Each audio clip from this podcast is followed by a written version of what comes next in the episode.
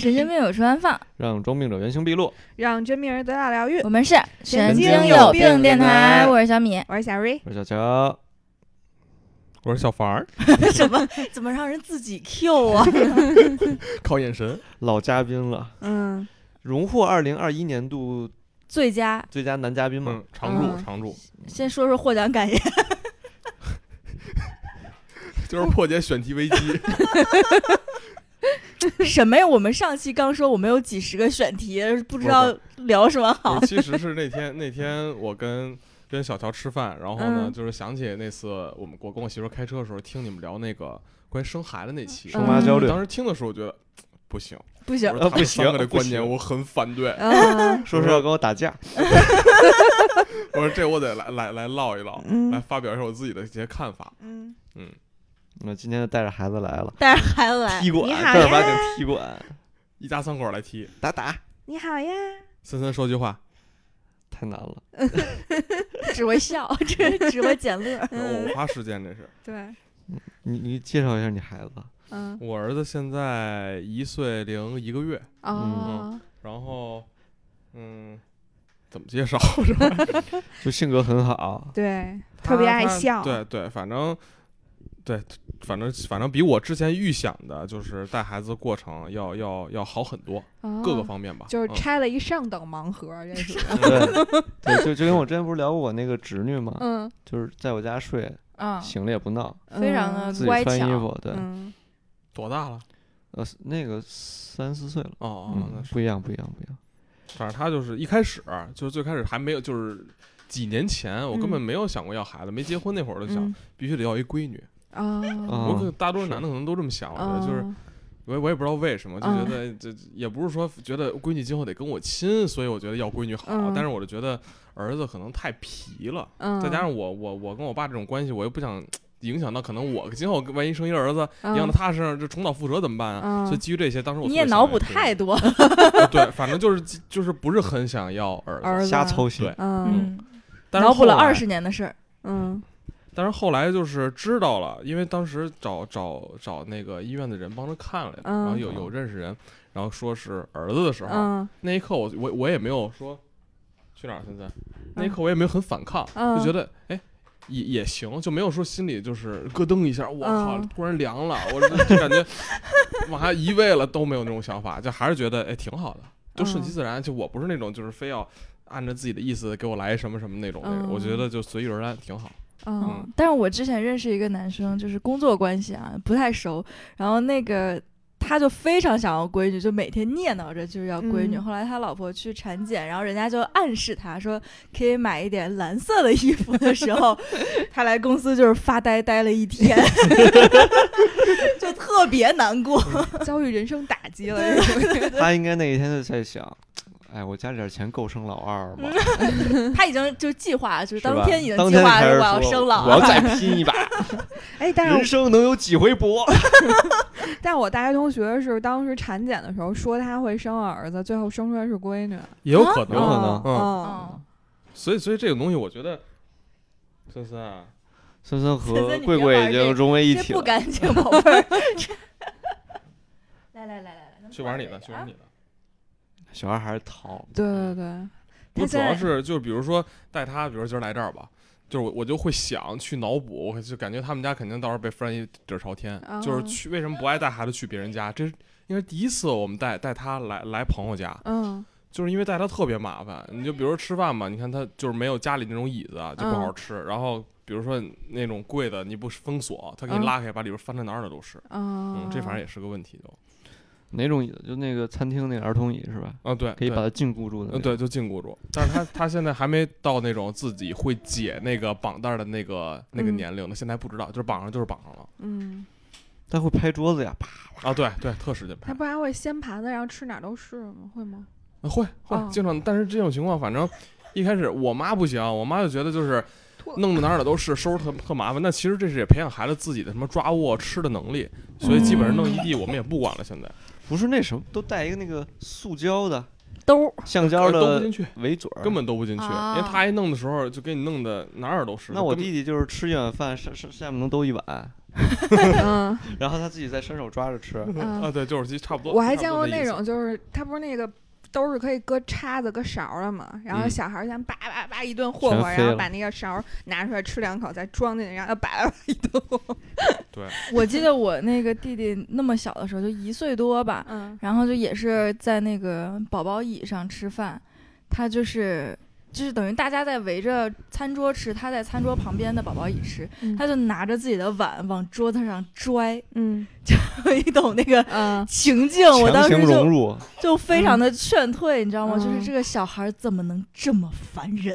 嗯嗯，而且他们是双胞胎嘛，就两个人一起比着拽碗，就往啊成人，就是往大家的桌子上拽碗。对，这我理解，就是肯定不是自己孩子，肯定都觉得特烦。嗯有时候我们也觉得，呃也也确实挺烦。就是厕所那门你要不关，嗯他敢把你那个垃圾桶里那纸都嗯翻出来，我就是天哪儿哪儿不关门都不行，啊所以就都得关门。嗯嗯，因为他现在正处于对一切都特别好奇的那种。。然后有时候我也会想，你说你不让他弄吧，你就感觉限制了他的这个思维，嗯这种探索的这种欲望。嗯，你让他弄吧，反正所以就觉得有选择性的，有些东西就不能碰。明白。就比如说，他要去厨房，我就打开他的新世界了。嗯就我们家这个所有的地方，他最喜欢去的就是厨房。嗯，就感觉就等于那个自己跑图跑了一个新的图，啊 一开门哇，对对对，有点那个意思。啊，对，而且是在卡在四十级升不上级的时候，突然开了突然开了一新图，解锁了上限六十等级。但是最开始的时候，嗯，我们也不是说就是计划好去要这孩子，肯定也是从意外怀孕开始。嗯但我身边反正我了解了一下啊，就是只要我身边 大部分都是这样。对嗯对有孩子的，就是就我反正我身边是大部分都是从意外怀孕开始，基本上。嗯，但你起码是先结婚后怀孕嘛，嗯你说领证还是办办领证。啊？对对，那肯定对。嗯但实际上，呃，反正我们就整体这个时间节奏就挺快的，嗯就不是拖得很长那种。但是知道当时怀孕那一刻，反正我我也不信教啊，但是嗯。我只是觉得就是有孩子就，呃，就应该要，就应该要，因为毕竟是一个生命嘛。嗯，然后再加上我媳妇儿比年龄比比我大，我也觉得就是肯定得要，就从来没有说想过，哎，这孩子不要，今后可能再要一个，不会嗯不会没有，就当时就肯定是当机立断就要，嗯，就是嗯。大家这个全家所有成员没有一个人说就是不要。对，没有嗯。这种想法，嗯没有从来没有犹豫过。你以前喜欢孩子吗？我以前也挺喜欢的，嗯啊，就是我以前特别自信，我说今后有孩子我就给他带特好，为什么？因为我觉得我能跟他玩一块儿去，嗯嗯，但是发现有孩子之后不是那么回事儿，那就是另外一码事儿了啊。但是实际上我从来没有说不喜欢排斥过孩子，明白。但是你说为什么？我我我也想不太出来，到底是家庭环境也嗯没有，就是嗯家庭我们家正常也是孩子不是很多，嗯所以我也不知道为什么就天生就对孩子就是挺喜欢的，嗯一点都不排斥不反感。我听到小房说那个特别自信，我就突然想起那个面试那一期，啊他说我每次面试都特别自信，感觉攒了一大堆话跟人说去。嗯，是，反正我觉嗯得小黄好像一直给我感觉就属于特别乐观那种。嗯然后他好像不对，近两年慢慢有点悲观了，是吗？为什么？有点。看破了，为什么？发现这人逃不过命运的安排，没有长用。大了。对对对，但但是确实是，就是反正。比如像什么换工作呀、嗯出国呀、工作工作呀，嗯然后当时去西安啊，嗯包括有孩子，我都没有说就是考虑过特别多，就是觉得得哎这样也挺好，就这么干吧，嗯就不会说就是优柔寡断，嗯就是前怕狼后怕虎嗯都没有。包括有孩子，你说我们这个就是普通家庭，也没有也不是什么那个那个很有钱，但是有这孩子，我也没有想过说，哎，我好像这个金钱方面是一种负担、一种压力啊，嗯没有想过。我觉得。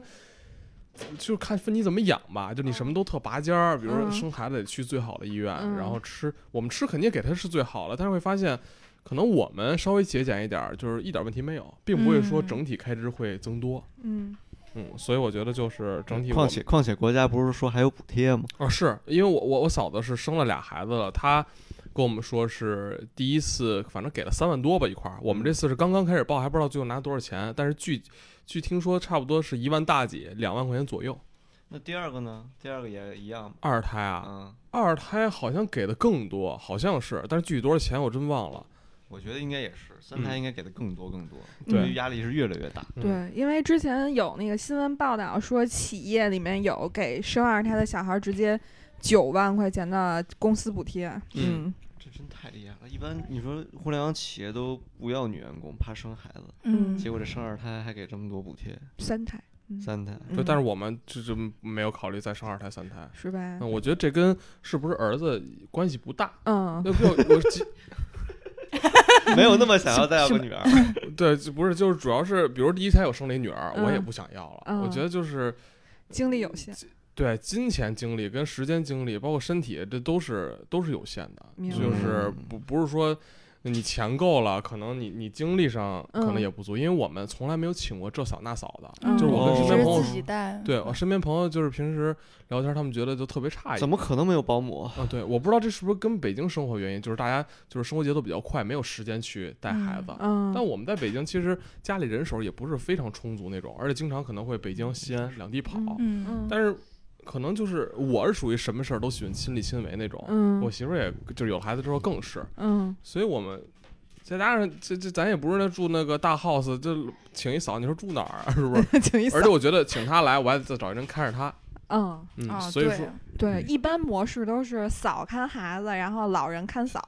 呃，对，啊，然后那个嫂去做饭的时候，老人看孩儿。对哎对对，对，我觉嗯得这个钱没少花，但是并没有真正的让这一家人轻松，嗯，所以我觉得这个钱就是挺冤的。除非就是您真到的那种，整嗯个比如家族有一个惯用的什么保姆，嗯那那种是情况单说啊。但我说一话，就是问嗯一个特别就是现实，就是你觉得你你没请嫂跟金钱有关系吗？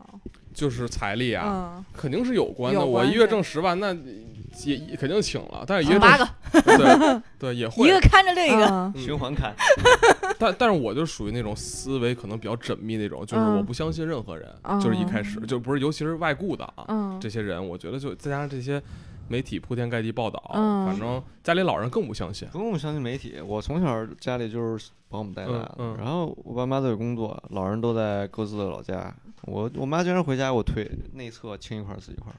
啊嗯，但但但是他平时怎么怎么跟你对对待你，会有一些我不知道，我不记得啊，哎，那会儿太小了。可是我保姆对我特好，那就只是有一次不小心把我胳膊给拉断了，就是我下楼的时候，他他嗯意思就是你慢点儿，然后就嗯拽了我一下，然后小孩儿胳膊比较直接脱黄了，然后嗯但是我完全不知道，嗯然后就是我没有没有记忆了嘛，但是嗯当时我爸就说说，那个你你保姆把你胳膊拉折了，给我们吓的，但是那个保保姆一直对我特别好，嗯，嗯，就感觉很难得有这种阿姨，是很难得。我觉得就是分人也靠运气，是吧？嗯，但我身边就是因为我身边的呃人基本上都有孩子了嘛，嗯然后他们请的那种月嫂，我觉得其实现在这个啊，这是森森的声音，刚才就是就是他们现在这种情况也挺卷的，而且这种嫂基本上还挺传承，就比如说。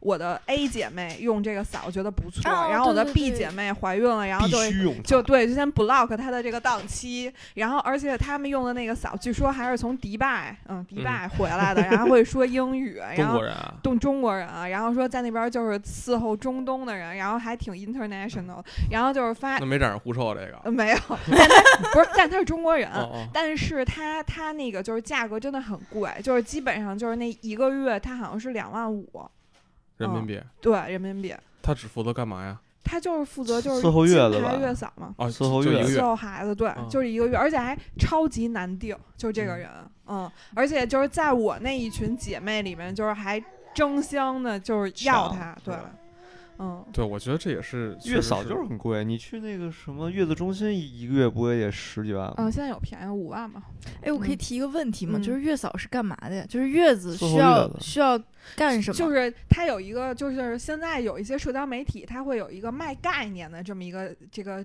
就是作用吧，他嗯会宣导，就是说以前的爸爸妈妈可能对于孩子这块儿就没有那么科学和专业，已经就是有断档了。然后呢，等于用一个月的时间，月嫂住在你们家，然后教新手妈妈和家里的每一个人，就是如何对哦待这个孩子。其实它是系统性的，就比如说伺候你这个孕妇的所有的坐月子餐，然后还有就是孩子的所有护理，就比如说涂一些什么抚触油啊。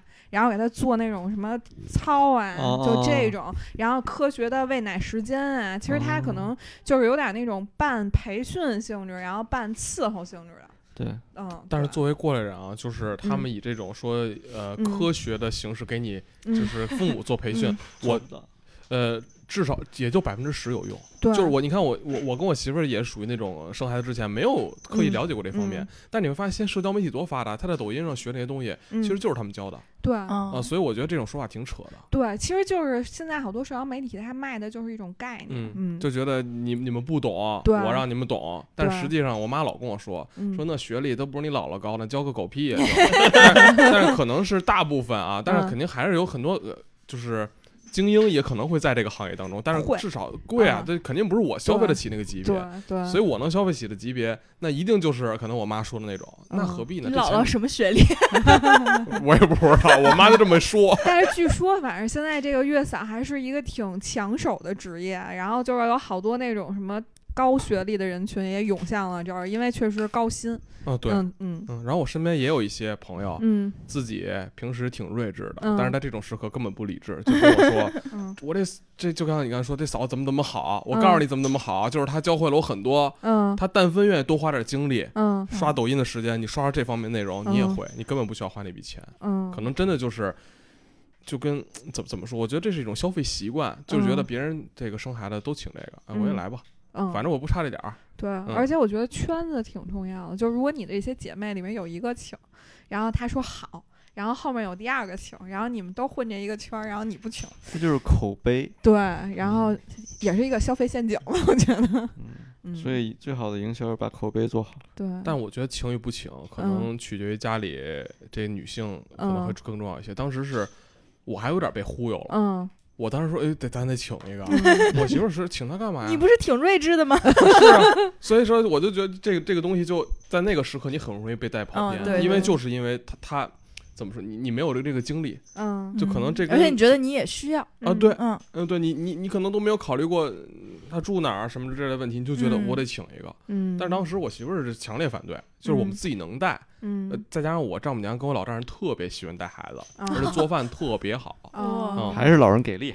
对我妈就属于北京老一派懒人的那种类型，嗯就是懒觉睡得比我嗯起的都晚。啊，嗯、然后每天比我还好吃懒做，但是在这种情况 之下，我妈也觉得，就我们还是累一点呗，就就嗯带。一方面是省钱，嗯。另外一方面也确实不放心外边儿，所以说嗯。整个这一个家庭里，怎么着也得至少百分之八九十的人同意这件事儿，嗯。嗯，基本上你就不会再请。但是我觉得大多数家庭可能现在都有那么一两个，就是被忽悠，然后被冲动嗯。消费的那种。嗯，那那你们觉得就是家里添了这口森森，嗯。嗯，然后来到你家以后，就是你觉得，就是我听说啊，就是特别累，是吗？嗯。就是带孩子，就是尤其是新生儿刚到家里的时候，刚到家，啊，对头一年呗。嗯，对，嗯，嗯，就是刚把小猫领回就一般人可能会选择住那个什么住月子中心啊，我们嗯当时也没做，也没住，就是在医院待三天出出来了，嗯，跟家坐的月子。嗯，然后确实是，现在我我回想，反正很多人觉得这孩子有孩不愁长啊，但是我嗯觉得我儿子这一年，我觉得时间过得非常慢，嗯嗯就真的挺慢的。嗯就是我基本上跟我媳妇儿头一年的时候，放弃所有社交，嗯嗯，都是从这次春节回来，我才开始慢慢。社交，嗯然后但是周末大部分时间还是会留给自己家人和孩子多一些，就是利嗯用平时工作日的时间，比如嗯出去有些应酬吃喝喝等等的，嗯所以头一年真的挺累的。就是我一个也不是很勤快的人，也有时候挺懒的。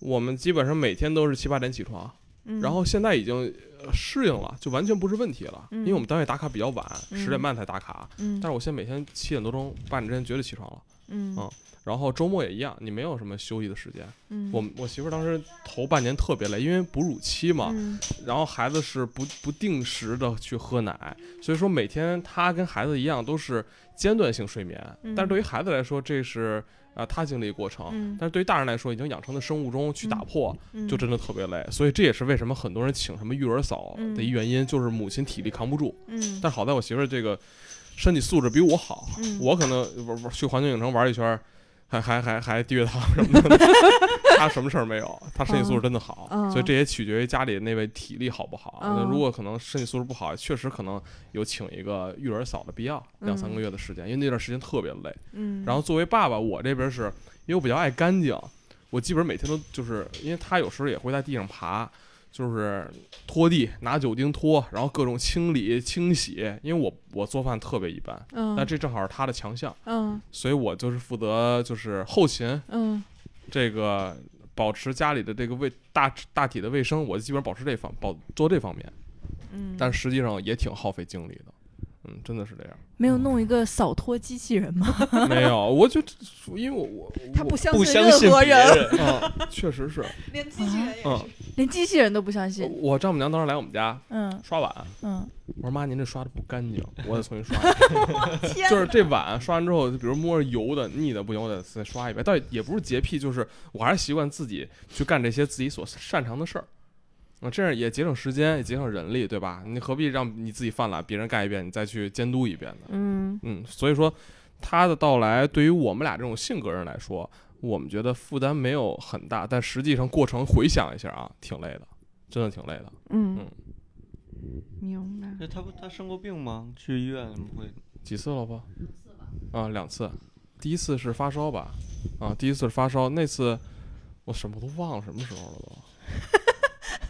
标准男人的记忆。嗯，什么？几秒钟，因为因为因为最近我是一个月去一两次医院，就是我去医院时间频率太太频繁了，嗯所以我都忘了他他上的发烧，我真的忘了什么时候了。反正那一次还还挺严重的，烧了三十九度吧。嗯啊但是可能对于容易发高烧。但是小孩儿好像是他们小孩不是过四十才那什么？哦，对对对对，三十九就低烧，哦对，医生说了吗，因为39他体积很正常小，体温本来就医生说什么三十八度五以下你都嗯。不用来医院，嗯来了成人三十八度五都快懵了。呃，对嗯，然后他就是前两天又去了一次，但是前两天那是感冒，流行性感冒咳嗽，那是我嗯。妈传染给他的，就是还轻一些。嗯，小孩儿，所以小孩儿生病是很恐怖的一件事情吧？都都嗯孩儿。吧，对，但是但是我觉得还是得生病，因为我身边有那种孩子都一岁多了，一次病都没生过那种，嗯。嗯，我觉得也不也不太好，因为就是 其实他生病的过程就是，免疫力构建的呃过程。对对对对，而且因为之前我我丈母娘家有猫什么的，嗯所以我们也没有说太刻意的说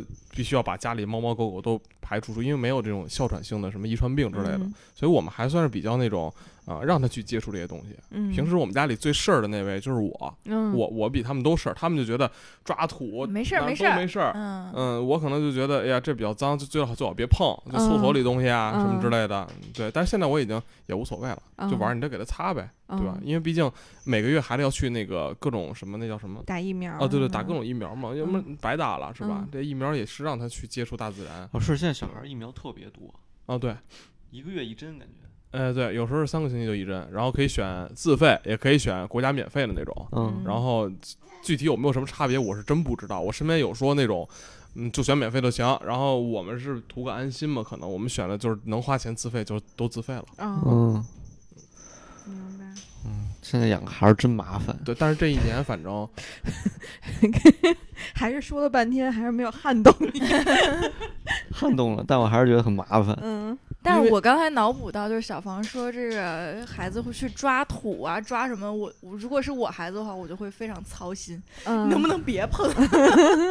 因为我小时候就是就是我在奶奶家长大嘛，然后奶奶就是那种，哎，你出去玩，跟那个院里小朋友玩去吧。就那时候可能也四三四五岁的那种，然后小朋友都在玩沙子，然后我就在旁边站着看他们，我说好脏，我不玩。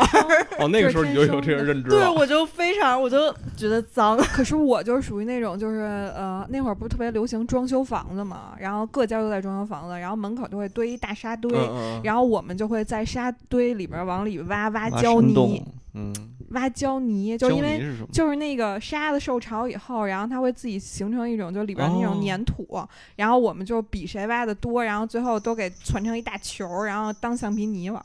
我听着这血压都上来了，我跟你说。我们是挖沟、挖隧道，最后嗯去找水，或者直接就地就是虚虚，然后把它填满。嗯，不是，那人装修队下来，人家料都没了，料都没了。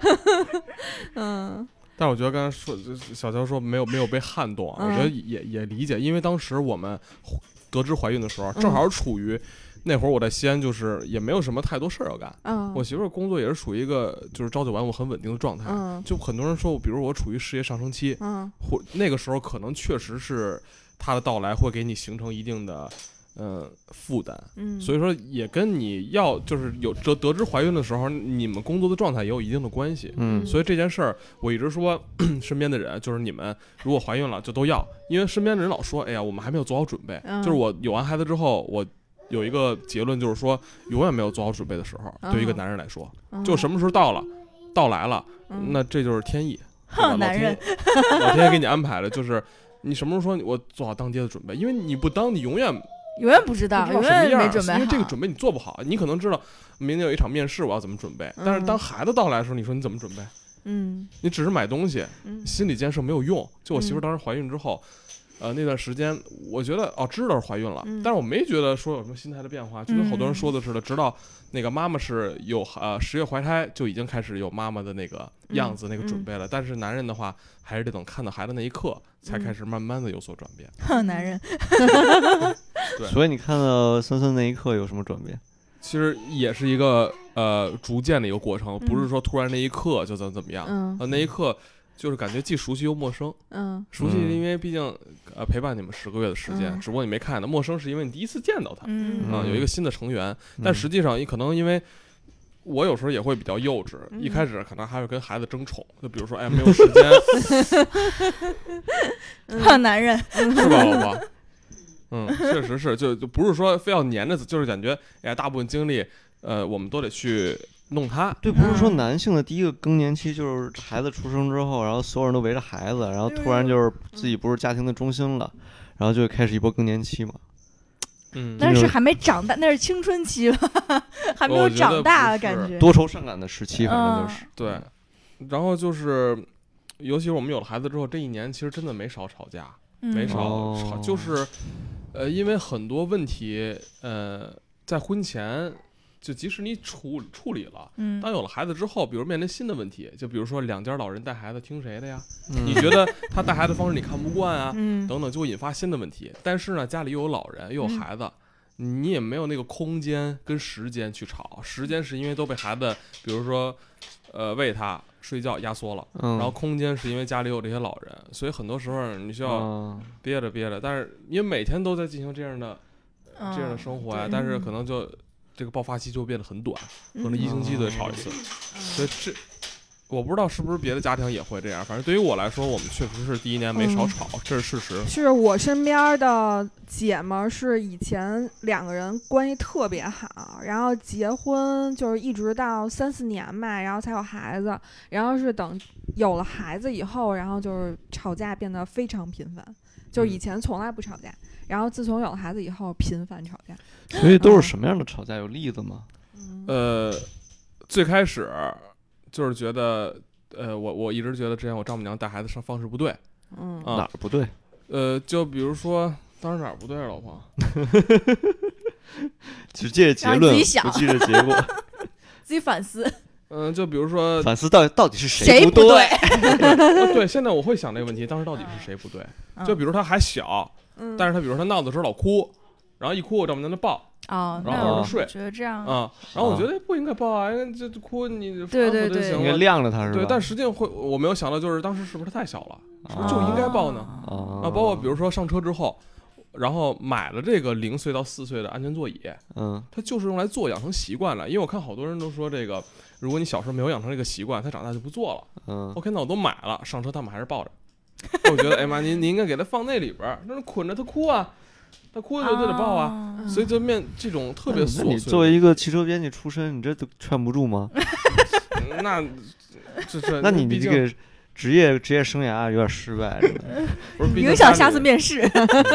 不要让面试官知道，不是，毕竟家里人都搞不定，怎么说怎么劝劝解大众，我主要是长辈吧，你也不好多说什么。就是家里人才搞不定的。嗯，然后再加上你开车，你又不能停车下来，你说给我抱着，呃，就给我放那里，你又不能这样，对吧？所以就是，但好，不过好就好的什么呀？就是嗯我老呃老丈人跟丈母娘都比较通情达理，就是嗯可能我有时候去呃不高兴或者觉得他们不好的地方，我说出来之后，他们不跟我一般见识，等于就没有造成家庭性的，不跟你们见识。对，没有造成家庭性的这种他吵架。他们看你是不是觉得你是一个孩孩子的？看他小房老大，小小房老二，这是大闺女，二儿子，三嫂子。是是我我们平时就春节的时候回去，就嗯都公开说，就是那谁小房还没长大呢，确实嗯他们就是这种眼光看我，我自己也不反对，因为确实是认是一个逐渐的对是嗯，说说一下你跟你媳妇儿之间的年龄 gap 是多大？能说吗？我嗯嗯嗯，可以，七岁，七岁。对嗯嗯，三三岁一 gap，两个两个 gap 加三分之一。我们俩之间没什么太多的嗯代沟，可能地域性的差异有一些，但是说嗯年龄上的我我没觉得有什么。地域应该还算小我觉得我们应该吧？再聊一期异地恋加姐弟恋嗯，他拉屎了，啊！啊，那那你去换吧。他笑去吧去啥呢？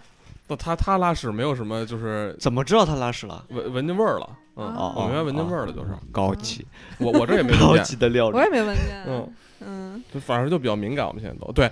你说，比如带孩子出去，确实挺麻烦的，嗯就是你给他带吃，大嗯大包小包对，你还得得就给他，他带随时可能会拉屎啊，嗯。然后你还得带很多东西，反正确实是是是是一个麻烦事儿。是，反正我今天在楼下碰见小房的时候，他就是背了一个差不多半米长的包，半米接近一米，啊，接近一米这是之前我毕业旅行的时候买的一潜水包，嗯，然后现在防水性能没了，但是嗯我就觉得扔着挺可惜的，就拿它，就拿它那个那个出门给孩子嗯带东西用。是嗯，但它也挺可爱的，不是一般都是妈妈包巨大的，然后它那个爸爸包是一桶，因为他得抱孩子嘛，他嗯他没有那那那么多那力气再拿别的了，基本上都嗯我背着这些东西。明白？哎，你有试过抱？就是你最开始，我有一次抱我的弟弟，我觉得他那会儿也就二十斤，嗯，我就抱了十分钟，从餐馆走回家，胳膊酸了，胳膊都快掉了，就到最后就频繁左右手换，啊就不行了。啊，不，刚抱十秒钟，右手就又不行了换过来又十秒钟那又不敢使劲儿吗？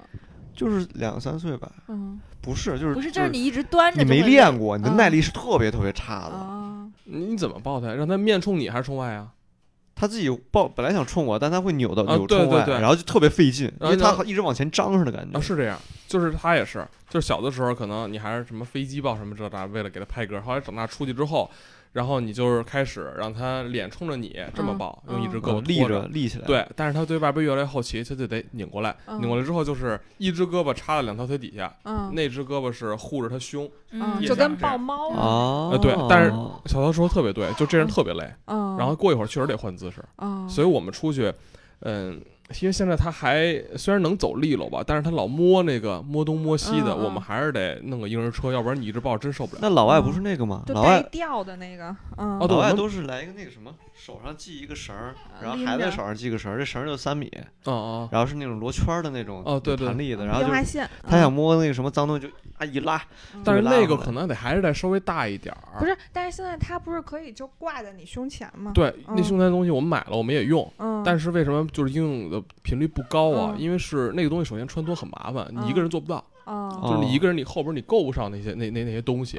然后再一个是，有一次遛弯儿，我背着他下去，嗯夏天嘛，嗯。热嘛，我不想嗯。抱着他，然后放在这块儿，我发现我走走了五分钟，我腰椎受不了了。对哦。后来因为因为健过身，我才知道为什么有问题，因为嗯。就是他在你前面，你就嗯。拼命的这腰想往后坐，嗯整个人往后挺，但你会发现你整个腰椎压压迫了这最后一根嗯。神经，然后嗯。压着后来有点发麻了，我才知道不行，这个姿势有点就等于是你胯骨前往你一直往前倾，顶着那个，对，你是对你是挺着走，就像你嗯好像孕妇一样，就挺着走。但是你会发现挺挺了完之后，你前面什么胳膊都没事儿，但是这个嗯腰椎特别疼。嗯，所以，但是你往前弓一点呢，你就觉得又抱着它有点力扛不住不从心。对，所以那个东西我也不能说鸡肋吧，可能跟我背部肌肉不发达也有关系。但是正常人都这样。所以科普一下，就是你后腰如果是往里凹的，然后造成一种伪翘臀，嗯其，实是脊椎有问题。嗯，对，嗯，这按理说就是就应该是顺溜的。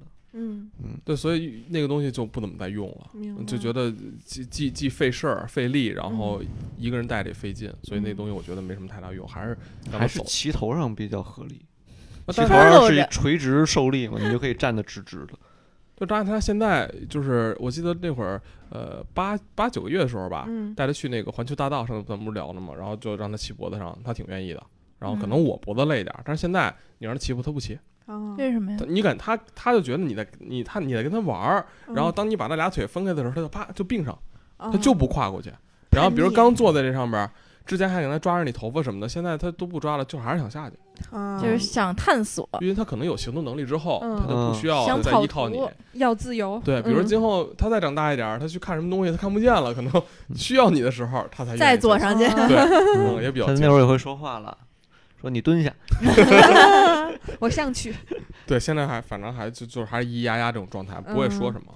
嗯，但是他走路这点比较省心，他自己学会的。嗯，我们也没买那种什么学步的热车，没有没有，什么嗯什么车带儿都没有，就有一天他自己会了其实他就是本能嘛。啊，嗯就是本能。嗯嗯，所以我觉得好多这种不必要的开销，这个一岁之一岁之内吧，有很嗯多可不必要的开销。对，主要这些东西可能就用俩月，就而且还齁贵。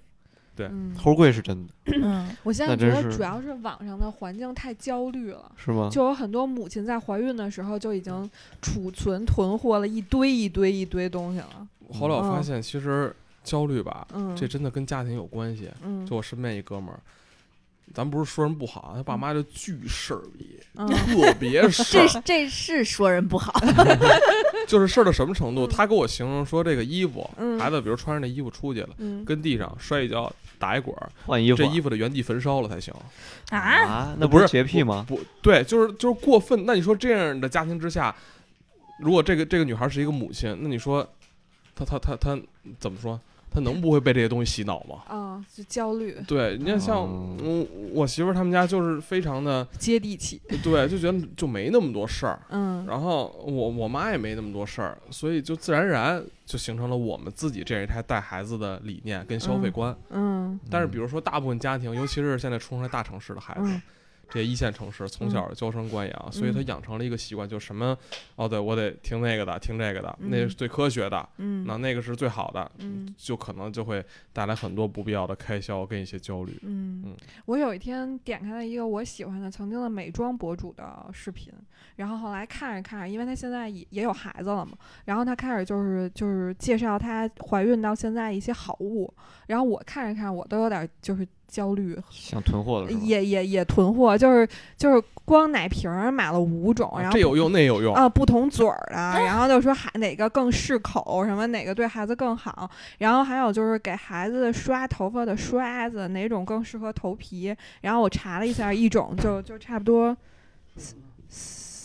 嗯，你说人是为了带货吧什？么三五百，不是啊，这些都是那种国外大牌儿，就反正都是他海淘的，亲身嗯经历啊，嗯就是无论是这些吃的、用的、玩儿的，嗯你买那么多种，嗯他他可能一个都不用。嗯，就包括那些什么奶瓶、奶嘴儿，我们到现嗯在一共就用了两个奶瓶，好像就。完全没有任何意义。就大家嗯完全不要被这些，就是因为之所以没有这个经验，所以要听他们的。我觉嗯得大可不必。就是嗯你真的到到到坑节儿了，到关键时刻你再买都来得及，嗯就没有必要囤，因为你根本不知道。首先男孩儿女孩儿你不知道，嗯对吧？你孩子的习惯也不知道，嗯每个人就是每个小孩儿的这个喜好，嗯他选什么样的完全都不一样。所以我嗯觉得那真的是。特别没有意义的开销，您还不如给自己买双鞋呢。嗯 真的，鞋盘你能穿得上啊？那个聊到很有这儿来？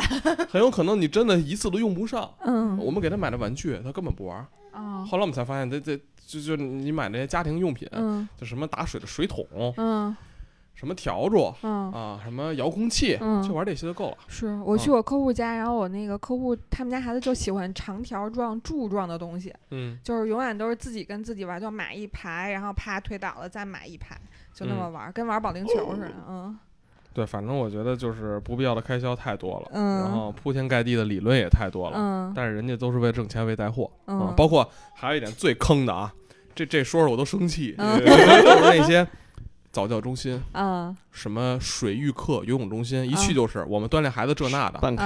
啊，我们锻炼孩子右脑发育的。我说你这怎么验收成果呀？嗯这是多年之后的。我说那你那你这不是扯淡吗？我说这而且游泳早教中心非常贵，超巨贵比这个而且特别容易跑路。特别容易跑路，对啊扔拿垃圾呢，森森放下 职业技能这啊，是。暴露暴露你本性了啊！嗯，已经适应环境了，现嗯，在。然后去猫砂桶了，这边也不太行，去找妈妈。贵贵看戏，这都是贵贵以前干的事情。你说哪个早教中心贵？就是我我记得我们之前有做过调研，然嗯后就是我们假装自己是孩子妈去，然后当时问了第一家，人家第一个问题就是您是同行吗？我说嗯不是，然后就被识破，就一看我不就不是孩子妈那种。完了之后就是他，我问了几家，感觉就是越年龄小的早教中心它越贵，单节课的、对对单次课越贵，嗯大概有当时记得是有一家是二十分钟要几百块钱，就三三五百这种，嗯，嗯。二十分钟一节课，而且还是那种什么啊、要家长跟孩子一起参加、嗯。什么那种什么锻炼，巴拉巴拉巴拉。然后我觉得这有什么用啊，对吧？而且二十分钟你可能孩子都没有集中在这儿就结束了，嗯，对吧？嗯，我跟我媳妇儿比较鸡贼，我们俩就是到白白嫖这些课，就那些什么体验课，我全去一遍，挨个给我打电话，打电话都不接了就，后来嗯，因为体验完会发现怎么了，这个没有什么不能说，我觉得 大家应该去白嫖这些东西，因为嗯这是大众点评你自己推荐的，对吧？嗯不是说我故意去我不给你钱，嗯然后去之后你会发现四十分钟的课程。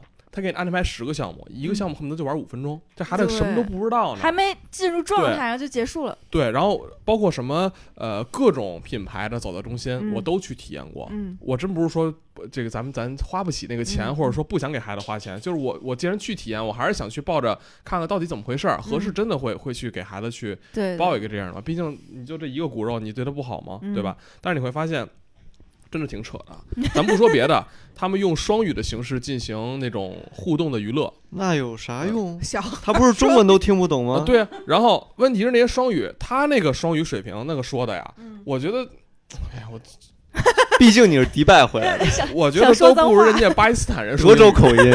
啊，对那种口音，我天呐，就就就你这不是给孩子带偏了吗？嗯，对，而且从小那种感受还是比较重要的。哦，对，然后包括我去的最坑的是平乐园儿，那不是有一个什么学游泳的，嗯，那还去的好远啊！你们家住东他家住黄浦那哦边儿垡头吗嗯呢，我想的是平乐园那边嗯那个水池子能多大呀？嗯特别小，一次只能游十五分钟。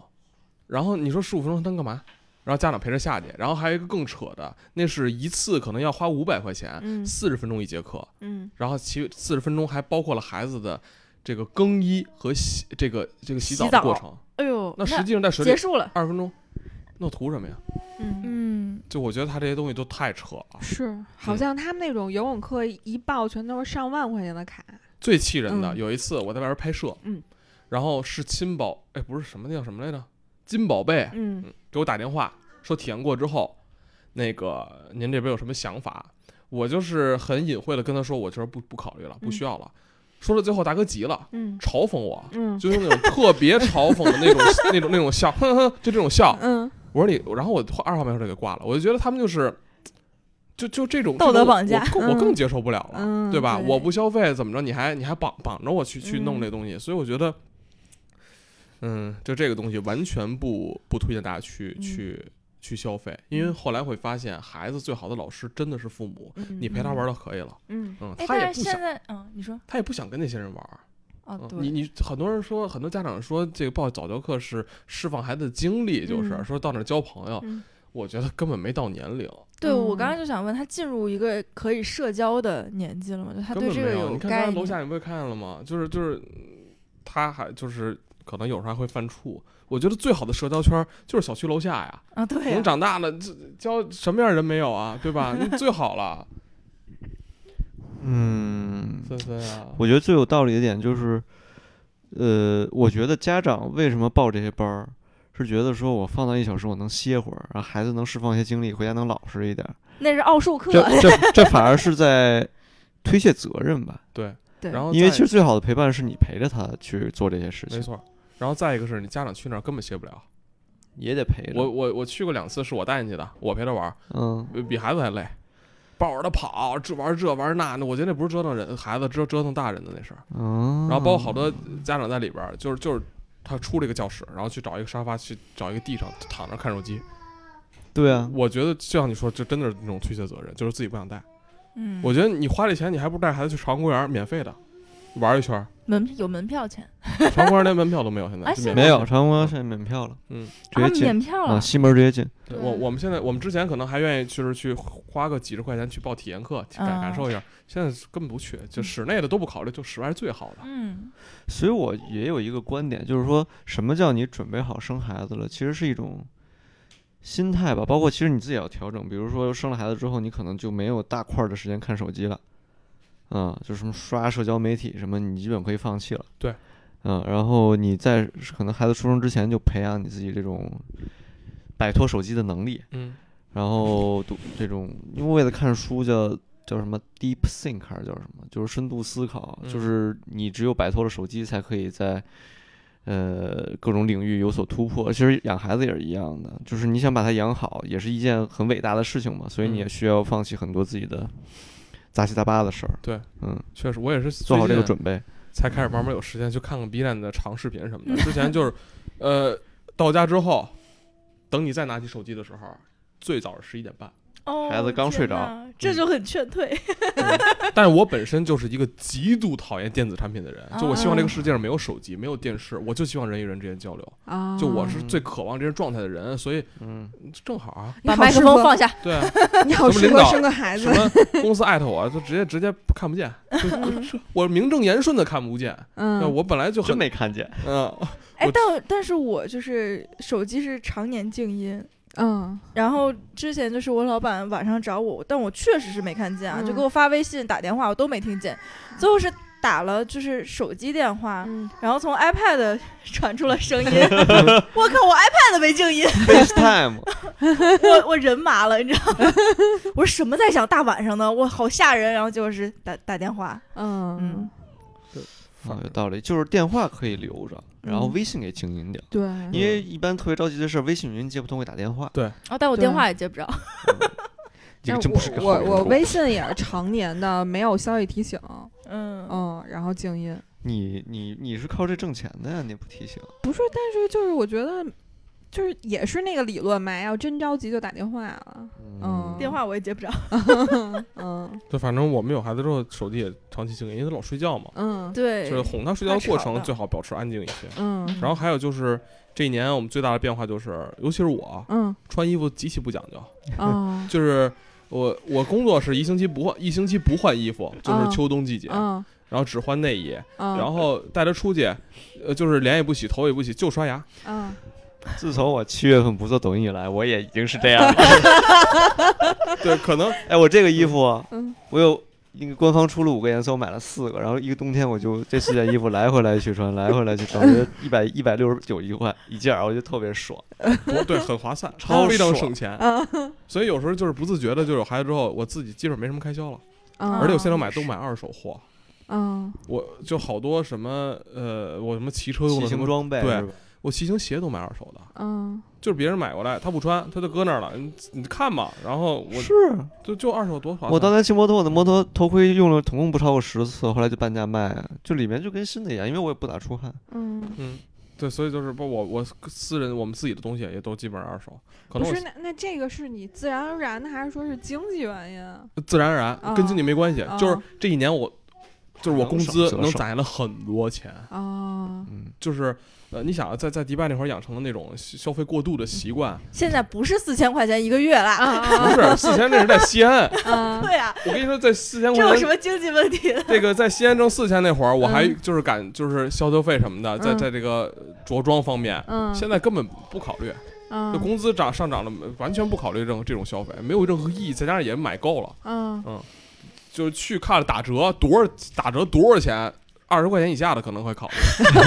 我指的是那种就是优衣库的那种二十块钱以下的，对。然后什么裤子打折，比如优衣库有时候那种什么六十九、七十九，嗯那可能我会一下买两条。嗯但是只要是原价的东西，不可能，绝对不可能。嗯，所以养孩子还有一点可能会帮助攒钱。对消费降级，啊会的，嗯真的会的。但是我之前我会觉得在吃上花钱嗯很冤，嗯因为都会排出去。嗯，但是现在我是蛮拧过来，嗯就是穿的什么用，狗屁没有，吃吃最好的就行了。啊，对，全家人都能感受到幸福感。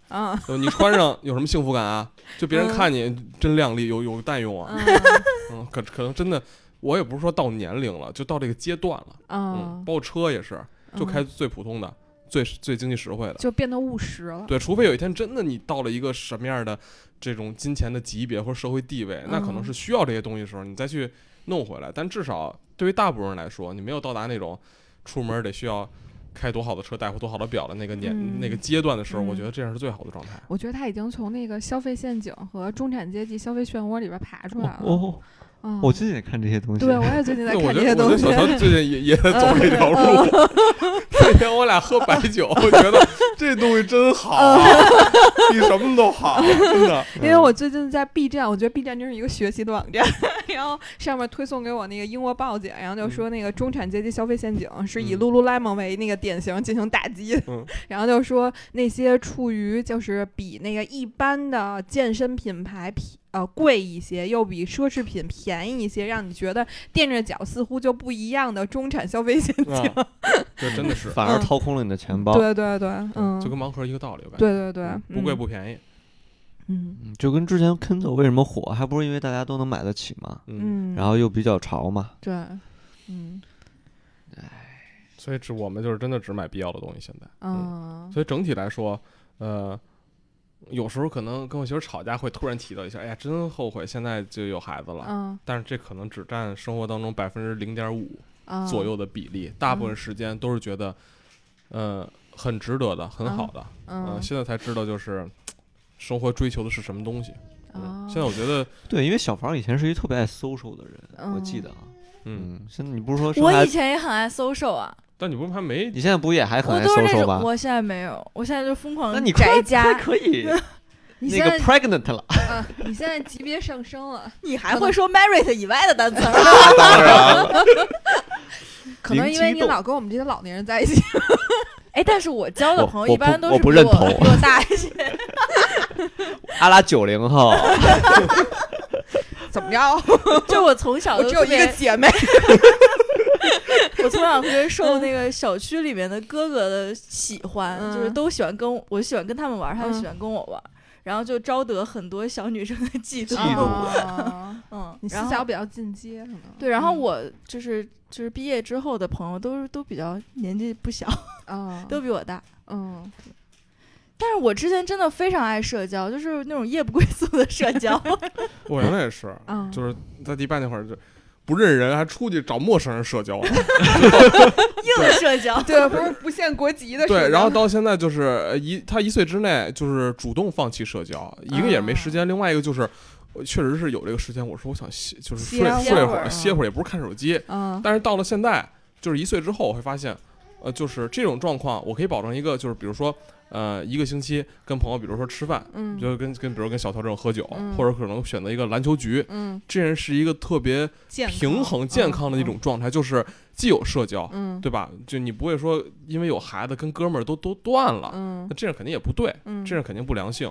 然后再加上我这一年，我感觉长胖了不少，嗯嗯，然后身体素质有确实感觉有所下降，嗯，嗯，所以说进行一周，比如说一次那种运动局或者两周一次，性训练。就这种我现在已经能平衡好了，就是尤其是他一岁之后，所以我觉得有孩子之后最累的肯定是三岁之前，但是最最累的是零到一岁的过程。嗯。嗯，那你现在有孩子以后，就每天下班有那种归心似箭的感觉？原来有，嗯现在就是正常下班就是回家，也没有说归心似箭吧。嗯嗯，就是正常。之之前一年就是确实是我我赶紧回家看见我孩子，啊，看见我儿子。就真的喜欢，这是为什么呢？哎，那会不会等孩子六七岁的时候，就那种不想回家的也不是啊，也许会，我听说有些孩哎，子青春期的时候才会吧？不是，你知道六七岁的小男生有狗都嫌多讨厌？是吗？他们说 terrible two 就是两岁是一个特别大的一个坎儿。因为开始认生，开始有脾气，因为我最近就是家里聚会嘛，然后碰到小男孩都是这种六七岁、七八岁，就一二年级的时候。讨狗嫌那种，哦，我的天呐，我就恨不能让他们就关进小黑屋里，啊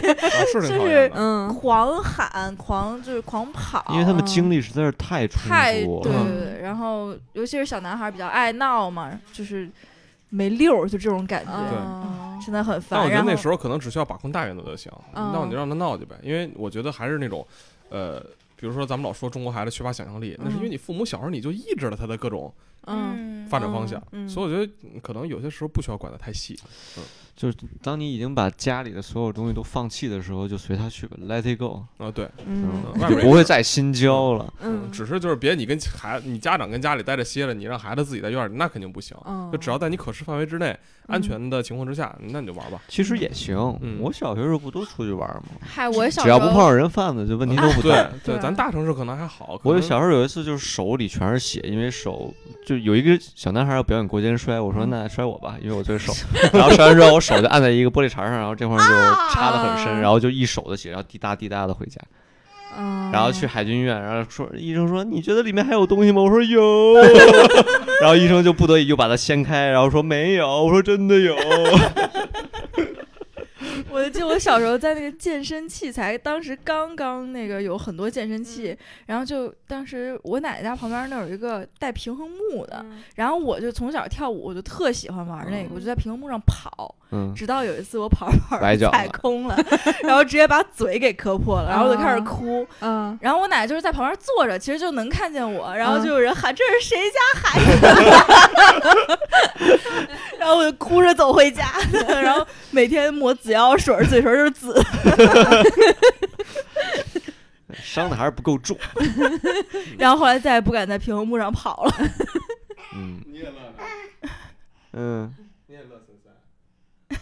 ，What is this？啊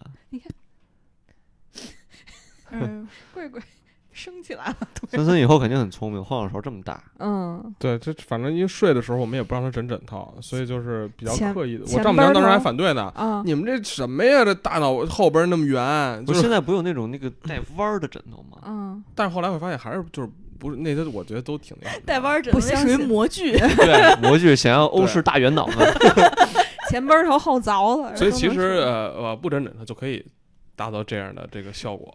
我觉得你可以开一个 频道，我我真的之前就是反向安利那嗯些。在这样之前，就是以以想法。辟谣，然后然后抨击带货，啊然后对，这也是一个改变。就是之前，嗯比如因为都拍视频嘛，嗯这日常工作就是有嗯什么都愿意把想法写发，这就是拍在视频里。嗯现在最大改变就是这这些东西我真的就懒得拿，就是拿起相机了，确实是精力有一定损耗。嗯就是我也是，我已经不想在镜头面前再说话了。啊，嗯，就我日常就是跟他相处陪伴，随着时间流逝，嗯就是这样。嗯，就是嗯你要是再花一个时间，我靠，给大家辟谣。除了像今天咱们这种，比如大家去聊聊得很开心这个嗯话题，嗯不会再找时间 再去开一个频道了。就你以后直接把这条节目发去学习，对，而且我也不想拿孩子挣钱，嗯就是好多拿孩拿孩子拍抖音，嗯，我可能我比较那什么，我完全无法接受我。也无法接受，我也无法接受我不想让大家看到我跟孩子的生活状态。嗯还直播自己的婚礼，嗯，呃，就是我我对。那个就是孩子，就是抖音上很多大号，就亲子号，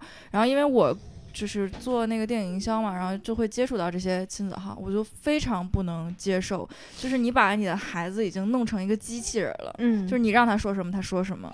然后这些孩子就是看起来嗯古就是灵精怪，人精似的，但是他实实际一点儿就是他没有什么真的东西，就这种感觉。啊而且你在看他视频的时候，你就觉得哦，开始觉得这孩子挺可爱的。等你看了他一百条的抖音，他都是这样，你就觉得这是一个机器生产线出来的一个东西。对，而且我觉得那些孩子感觉都有脚本儿，他就是说那些脚本话超越了他自己的年龄对啊，就是让他说什么他说嗯什么，所以我就真的不能接受。那我我觉得孩子。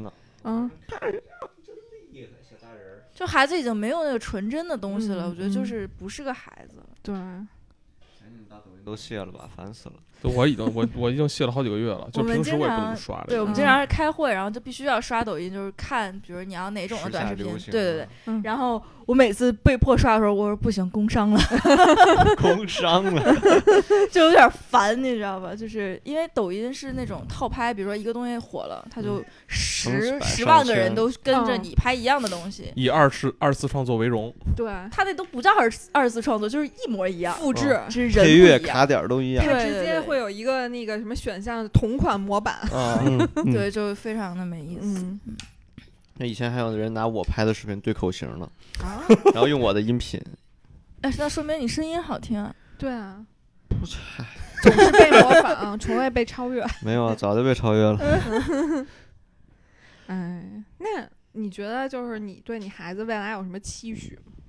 嗯，就是我在有孩子，就是还还在恋爱阶段的时候，我曾经想过，但是也没有很仔细的啊。但是直到我仔细想这个问题的时候，发现就嗯没有任何什么什么期许，嗯就是没有什么，就是一定要成为什么，学习成绩要多多好，然后今后要成为什么样的职业，完全都没有想过，你就嗯按他自己来呗。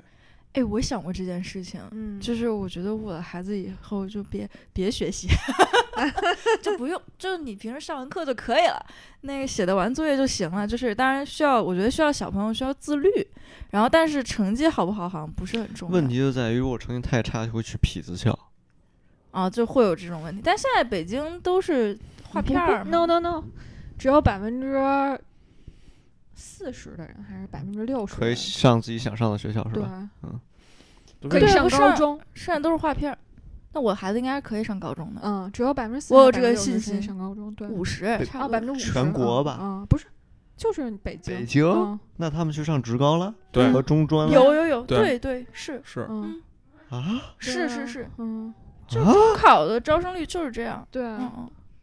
哦，那怎么还会有这么多大学生啊？但我 哎，但你不觉得上职高挣的钱不一定比上大学的少？是没错，就是吧现在看来是这只样的。只是社会地位吧，你而且满非常好找工作嗯而且收入会高，生活会更有保障、更稳定。对啊，而且我发现现在做自媒体的人，很多都是从那些呃技术工种当中出来的人，嗯，而且更吸引人，对就是因为你没有接触过那些东西。嗯，因为他专。嗯然后我觉得，就整个社会体制之下，导致我也不想给孩子任何的要求，因为嗯我有一个想法啊，就是我一直觉得，其实把孩子带在这个世界上，是让他来受罪的。对，就是让他受罪的。人都就我姥姥可能信教，可能会影响了我一些啊。我觉得嗯就是，你就跟涅槃重生似的。么教呃，佛教。啊？你以为啥 呀？没有说清楚。涅盘车神教。那什么，那嗯个那个，之前我妈跟我说说那个哪哪个名人来着说的那个说用一年的时间学说话，用嗯一辈子时间学闭嘴。嗯我觉得这挺反人类的。嗯，这但是你必须得适应适应社会的这个嗯生存法则。嗯所以我觉得有时候我真在想，你把它带这世界上，而且肯定今后世界的走向会越来越嗯卷，混乱卷，嗯对吧？嗯所以有时候也在想，你还给他设目标，我觉得真的哎，但是你现在看来就是一个非常不卷的人，对吧？对。嗯然后你也不会被被人影响。我现在唯一就是往前冲或者往上走的原因，可能就是想给孩子更多的今后呃经济基础吧，因为咱家庭也没有那么殷实，想嗯靠自己，然后给孩子另外一方面想给他做一榜样。嗯就是你看我现在工作，就是还算是呃没有那么饱和、那么累的那嗯种。就是，但是我觉得如果他长大了，可能看见自己的爸爸在从事这份工作，呃，没有那么的积极向上，嗯可能会给他一种就是凡事我也不积极向上，嗯我玩儿，我学。或者我应试教育，我都嗯不积极努力，就可能嗯会给他造成这么一个影响。所以我嗯觉得现在，呃，再加上我自己对对对职业方面还是有一定执念的，嗯所以我觉得用这些方面影响孩子就足够了。至于嗯你给他设什么目标，我觉得那完全扯。就是嗯你首先要看你自己达到这目标了吗？嗯你自己连 KPI 可能拿不到很高的时候，你给他定目标，他怎么可能做得到呢？嗯我觉得还是是得身这个言传身教，身教很重要。是，尤其前一段冬奥会说出来了谷爱凌，然后就说好多的妈那事别扯。然后后来媒体上面就说，就是你想激出一个谷爱凌，先看你自己什么样。那人家不是激出，对但我但我真觉嗯得，就是媒体这么宣传，他是特别错误。那嗯那段时间，我就特别挺挺挺亢奋的。我觉嗯得他是一个什么都有的人，你宣传嗯他，嗯，你这不是激起民愤吗？嗯那老百姓不是这种家庭，没有这实力，嗯也没有妈妈这么博学、这么高智商，你还要求大家向他学习，嗯把那些教育经拿出来跟大家分享，我觉得嗯这纯扯淡，就是为了嗯博流量，对就那东西一点意义没有。嗯，如果都是那样的话，那是社会哪还分什么各种阶级啊？嗯对吗？他是最顶级的，然后拿出来炫耀。对。然后那天我我刷出来一条视频，是咱们小时候是不是也都受过那个哈佛女孩刘亦婷那本书的毒害？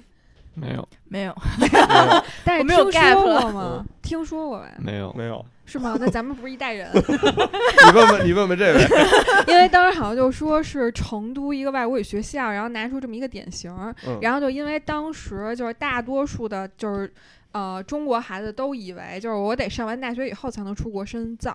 然后等于他是第一个，就是打通了一条自己的这个通路，就是他在上高中以后，他嗯就开始申美国的学校，然后结果申到了哈佛。然后等于当时所有的那些就是那个就是父母什么的可能会买这本书，然后就嗯都学习。然后里边说有一个特别扯的桥段是说刘亦婷的父母让她手里攥着冰，训练她的意志力。哇哦，对，然后后来就当时就是说做了一调查，说这个这么多年过去了，刘亦婷成为了一个什么样的人？嗯，然后他就调查一下，然后说他早就已经失去了就是当年的光环，然后说两次创业失败，然后就是最后就是嫁到美国一个中产，然后就是归隐田园了，就是这个人现在这不也挺好？对挺好的啊，对对对对很好对啊。呃，但是说就完全不是像他当年嗯，就是这这结局已经不错了，对我觉得。对对对，嗯嗯被捧得越高，摔得越惨，所以谷爱凌是很危险的。嗯，对嗯，就是所以谷爱谷爱凌就是现在就是走在刀尖儿上的女人。确实，但是他好像有一个说法是说他马上就要退役了。退役我觉得他退役也行啊，好好学习嘛。对，他说因为他马上就要去那个斯坦福上学了嘛，然后就有可能就直接退役。嗯退呗，嗯，说陈薇也有可能退，因为陈薇的那个去也要好好学习。嗯，对，嗯，那你对就是生孩子这件事有什么建议吗？嗯，我觉得建议就是，呃，我觉得身体是最重要的。啊对，然后因为我俩身体素质都比较好，嗯，然后建议，呃，有一个生孩子之前的建议，嗯，就是好多人现在备孕就嗯特别的敏感，很事儿，嗯我觉得完全没必要。嗯，就是我在我们俩生孩子的时候，就是怀孕的时候，我还没戒烟呢，嗯嗯，然后虽然我也没有不良嗜好，我也从来不爱，我也不是很爱熬夜，但是可能跟大多数年轻人一样，可能偶尔也会熬夜吧。嗯所以，你你你你怎么去评定这个真正的亚健康跟健康呢？所以我觉得备孕，好多人说什么恨不得鼻炎药也不能喷，嗯然后什么中药也不能吃，嗯呃是注意点儿就好，但是别太过。嗯，嗯，然后剩下的，我觉得就是哎父母最好别有什么太多的贷款的时候去要孩子。哦，没有压力。对我俩虽然也不也没有到很富裕的生活，但是我们什么贷款都没有，连信用卡贷款都没有。嗯嗯所以我觉得这这个可能是，如果再加上有贷款，你们很可能会导致就是今后有孩子之后的生活吵架的频率会更高、啊更焦虑，嗯，对吧？精神压力大。嗯，所以因为各个家庭差异太大，我不能用我的这例子让大家觉得哎没事儿，你们生吧，我们嗯那太不负责任了。但至少我觉得这俩大原则吧，就是要孩子之前别太事儿，要孩子的时候别有太多贷款，别嗯太穷，对对，嗯。然后也别觉得说我一定到什么年龄了就得赶紧要，这种嗯。硬式的、卡时间式的去要孩子呃也也不对，嗯，反正我其实这这这这个大观点吧就是这样的，嗯。嗯，然后细节呢大家就听个乐儿，参考一下就行，别去早教课。啊对，我觉得今儿看见森森那个，就是我是属于就一直看见他就是乐。我觉得我要是有孩子，我肯定会出很多皱纹儿，就天天笑。嗯然后小乔是属于那种，哎呦别磕着别磕着，哎呦焦虑型时刻高度紧张。对焦虑型。然后小瑞是那种就是特特开心，拍照，散发出母性的光对辉。哎 有有有那感觉，嗯，觉得还是挺好的哈，就是觉嗯得有一个小朋友在这儿，感觉今天录音的那个背景音一直是小朋友。嗯对整个 聊天过程就比一直在较欢乐。啃逗猫棒儿，多脏啊！啊那个确实是不应该啃啊，啊，那那个还是比最好看到的时候我就选择不看，我没看见。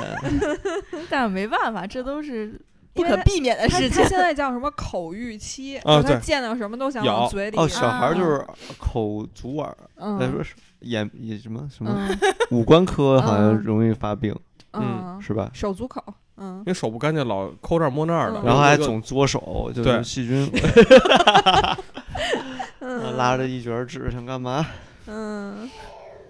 他不过我确实感觉到了他的精力挺旺盛的，是吧？啊，就基本上进屋，好啊，都没没有跑摔，不错了。但是他就基本上没停，就从这就虽然这个空间不大，嗯，但是他一直从这边哒哒哒哒哒哒哒就这样，嗯。然后现在那个贵贵已经蜷缩在了那个桌子底下的一个角，在远处观察。所以这小朋友活跃时间是几个小时？嗯，反正我妈现在平时因为我俩上班之后带的经验，我妈老跟我说，基本上四到四个半小时就该睡了。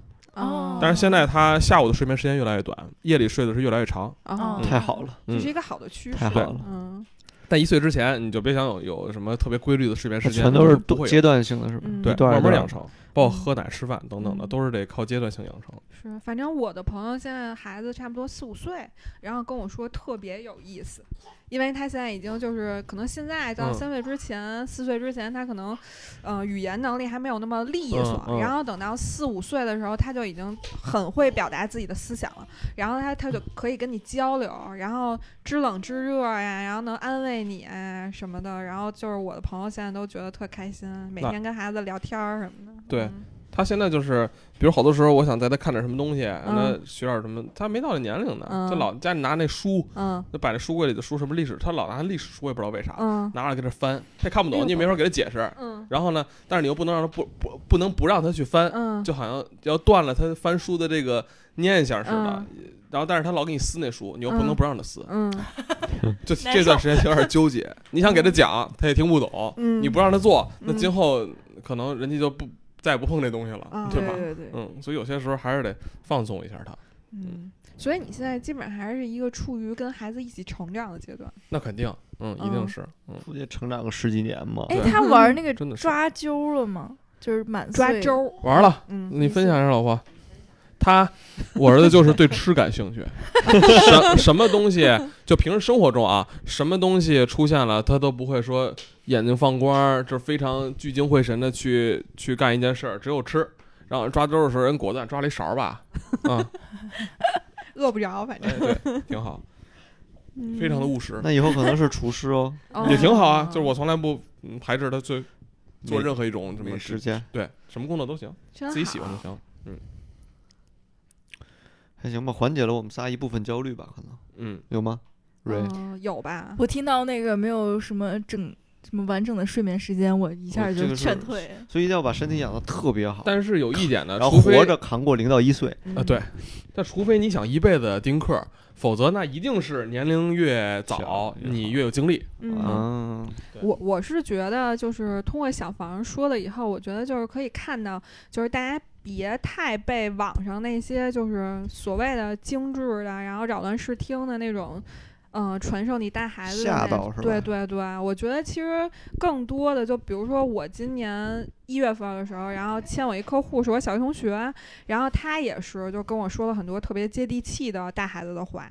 然后我就觉得，就是有的时候大家在网上可能看的是为了就是引起你生育焦虑的嗯东西太多了，嗯，然后我觉得就是像小房这种，就是能特别实在，然后跟你嗯说一些就是真正养孩子过程中就是怎样怎样怎样的这种人特别少，嗯，嗯，所以就是我觉得他说完了以后，让我觉得这件事好像也没有那么难，然后就主要还是得自己的心态摆正心态。你快生个闺女给我玩玩，因为毕竟人类最我 很终的使看好你。就是繁衍嘛，你是回归人类最终嗯。最开始的使命啊。嗯，哎，有没有一种说法，就是嗯。女生瘦就会生男孩比较多？没有没有没有没有，可能。这还是跟那个就是是因为我看了有关系。很多嗯。男孩都妈妈都特瘦，就是就是苗条。那是没见过我秋弟妹妹，反正我总觉得这种言论都 就挺挺挺胡说的，就没有任何科学你二依据。姐，唯一有科学依据的是运动员生女孩儿多，因为过多的乳酸分泌会杀死 Y 染色体。哦，对，因为他们好多人会说，就城市里为什么女孩儿多，就因为城市里边儿人吃的东西让体质变酸。酸嗯对偏酸的对身体环境把 Y 染色体都杀掉了，所以嗯你 X 的几率就大了。嗯，对。嗯，但是但是从那个什么来说的话，现在还是应该一比一点儿几，好像。现在男的多，因为不是一直重男轻女嘛？嗯，对重男轻女。全国哦范围来看是男性多一点，嗯会有九千万的单身男性嗯，无法被合理分配掉。但小房完全没有这方面的担心哈。嗯，不担心。我我现在觉得嗯生儿子特别好。嗯那天我去他们一个参加一赛道活动，一个那媒体朋友跟我说，他闺女嗯说现在就开始早就开始担心了，嗯他孩子现在两岁，嗯说今后长得好看吧，你担心；不好看吧，你更担心。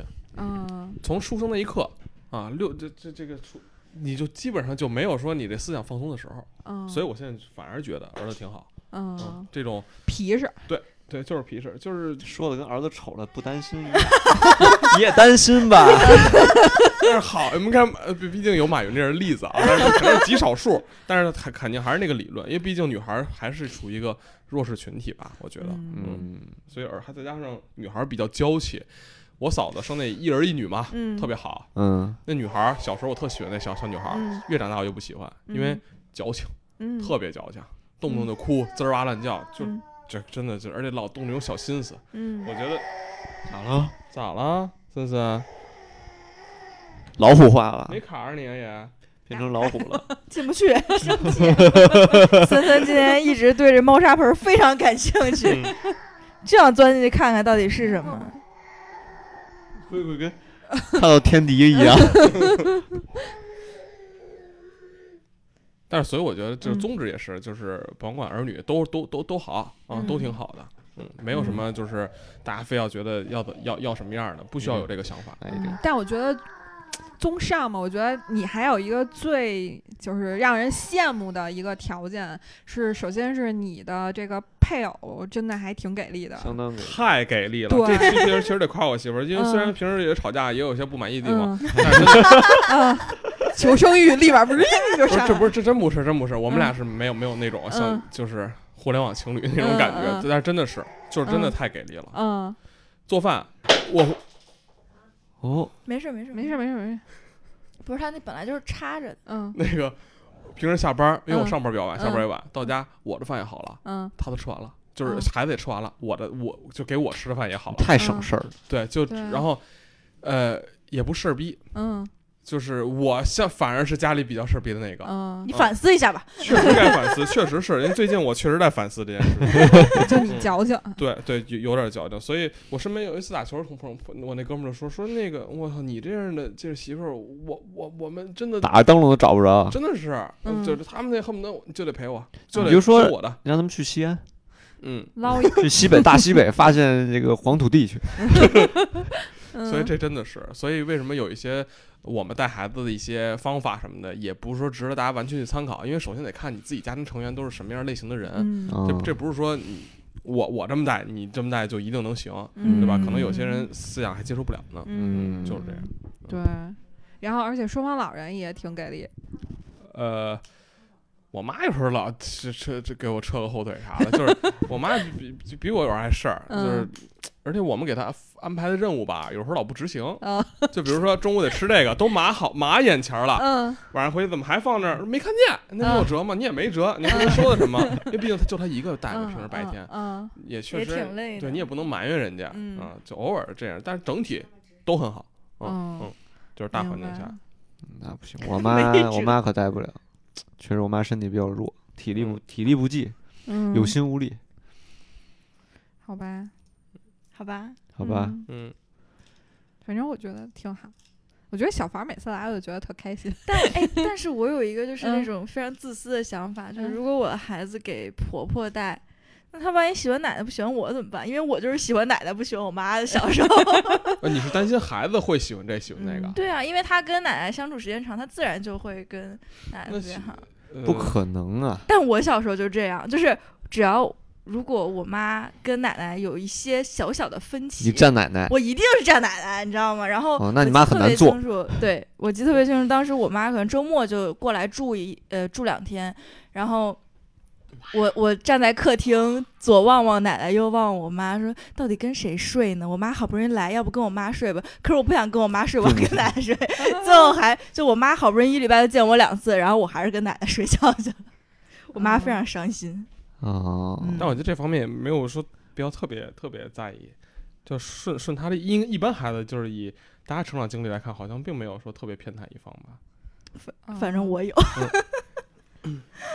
我现在会有，就现在会回想起可能有些时候，呃，理性的看，但是孩子可能觉得，可能嗯，那个时刻可能觉得都挺都挺好，嗯，嗯，反正因为毕竟老人可能对孩子都都比较好嘛，对，隔辈亲嘛，对，对。嗯。